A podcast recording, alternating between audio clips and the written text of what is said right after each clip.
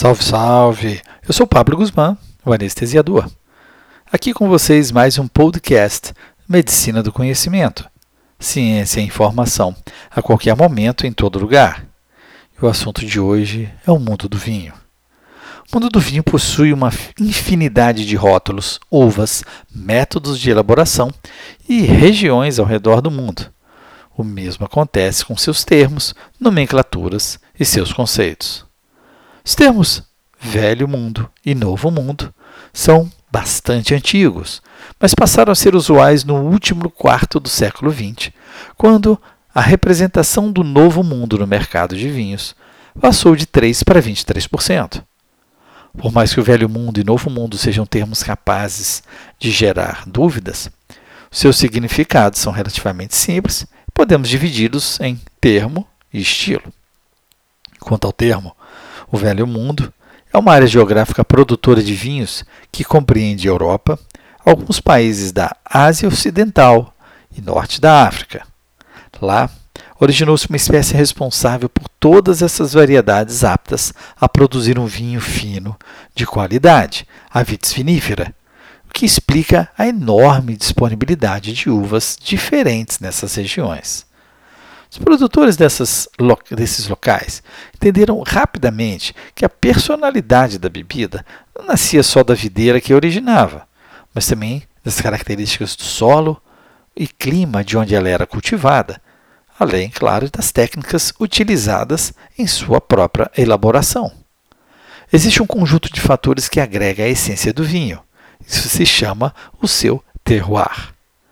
Quanto ao estilo, essa combinação de fatores gerou um número tal de variações que é praticamente impossível falar em estilo genérico do vinho do Velho Mundo, e nasceu o que conhecemos pela tipicidade. Por isso, ao optarmos por eles, pedimos um Bordeaux, um Borgonha, um Chianti ou um Rioja, por exemplo. Os longos anos de tradução produtiva e o reconhecimento internacional colocaram o Velho Mundo na liderança desse mercado. Quanto ao termo Novo Mundo, a partir de grandes navegações e colonizações europeias, a vitis vinífera e o vinho fino chegaram com força máxima ao chamado Novo Mundo, uma área geográfica que engloba, além das Américas, os países como Austrália, Nova Zelândia e África do Sul. Com o passar do tempo, os produtores dessas regiões, para garantir uma fatia do mercado, procuraram se diferenciar do tradicionalismo do velho mundo. Embasados por pesquisas, descobriram que uma grande maioria dos consumidores tinham dificuldade em compreender as informações estampadas nas garrafas, ou mesmo a inexistência dessas informações, além de não terem paciência para esperar alguns anos para consumir os vinhos europeus que necessitavam de certo tempo de guarda para atingirem seu melhor momento. Passaram a destacar então o nome da uva no rótulo também utilizaram técnicas de produção modernas para criar vinhos que saíssem das vinícolas prontos para o consumo. Quanto ao estilo, seus exemplares seriam mais fáceis de beber, acessíveis, com exuberância de aromas frutados e notas de carvalho, oriundo das barricas de madeira francesa ou americana. Também seriam macios ao paladar, muitas vezes encorpados, com alta concentração de cor para os tintos. Por boa parte deles serem produzidos em regiões quentes, teriam a menor acidez, e essa característica agradou bastante ao paladar de muitos consumidores. Eis que surgia então o estilo Novo Mundo. Em contrapartida ao padrão moderno de sabores e aparências, é comum encontrarmos vinhos do Velho Mundo completamente opostos. Por vezes, suas cores são menos concentradas, corpo mais leve, aromas mais delicados, remetendo a frutas frescas, flores e nem sempre com notas de carvalho.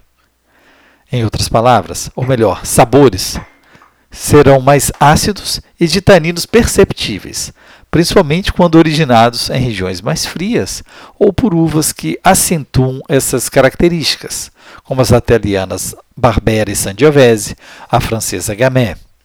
A italiana Nebbiolo, por exemplo, gera vinhos de altíssima acidez, taninos marcantes e dão vida aos famosos barolos.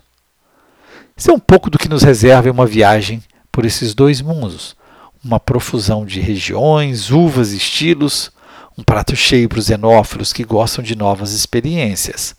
Segundo o dito francês, vive la différence. Quem sabe não seja essa a grande diversão proporcionada por essa bebida? Este podcast teve o oferecimento de Aquela Sua Viagem.